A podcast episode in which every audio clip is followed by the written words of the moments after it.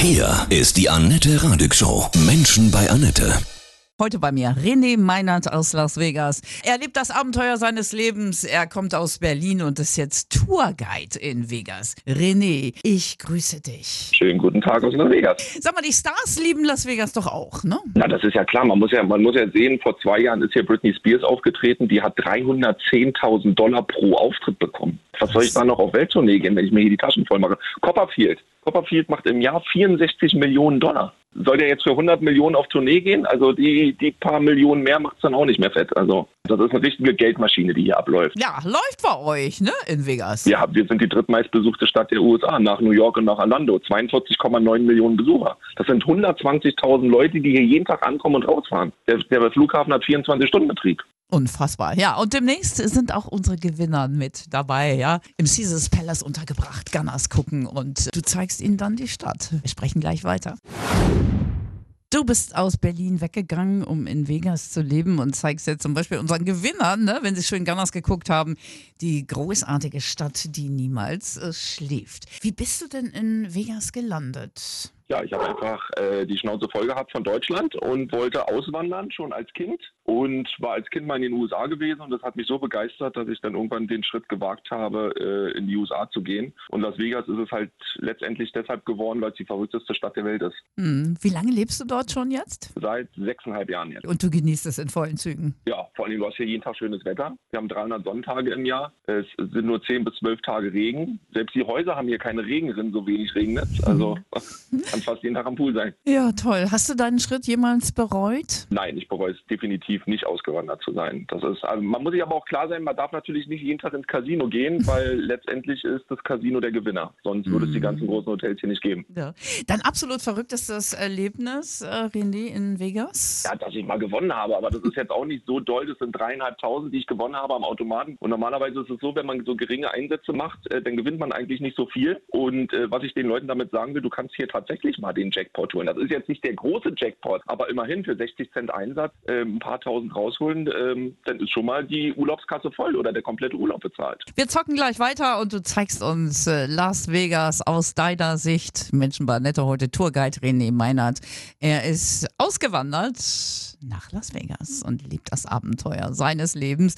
Wie ist es so, als äh, Deutscher dich dort in dieser Metropole zu behaupten? Mein Vorteil ist, ich betreibe eine deutschsprachige Touragentur in Las Vegas. Wir sind spezialisiert auf deutschsprachige Touren, egal ob es Stadtrundfahrt ist oder ob es Hoover Dam oder Death Valley, Valley of Fire, Grand Canyon und so weiter ist. Bei uns buchen halt alle aus Deutschland, Österreich mhm. und der Schweiz. Wir haben hier Monopolstellung, wir sind die einzigen Anbieter und da ist es nicht schwer, sich durchzusetzen. Wichtig ist, mein Job macht mir auch richtig Spaß. Ja, das hört man. Unsere Gewinner, ja, die dann äh, Gunners gucken, im Caesars Palace sind und ähm, dann natürlich noch Zeit haben für Las Vegas. Was dürfen die auf keinen Fall verpassen? Also wenn man nach Las Vegas kommt, unbedingt ins Venedig Hotel reingehen, ganz wichtig, die Bellagio Wasserspiele anschauen. Wir haben noch das größte Riesenrad der Welt hier. Da sind 28 Gondeln und pro Gondel passen 40 Leute rein. Da fährst du einmal eine halbe Stunde rum, dann siehst du Las Vegas mal so ein bisschen von oben. Auf alle Fälle einen Hubschrauberrundflug machen. Das ist äh, meine, meine Empfehlung. Ich hatte hier auch schon zu Gast einen Hubschrauberpilot, Menschen Annette, der auch seinen Traum in Las Vegas liebt, viermal am Tag Grand Canyon fliegt. Wir sprechen gleich weiter.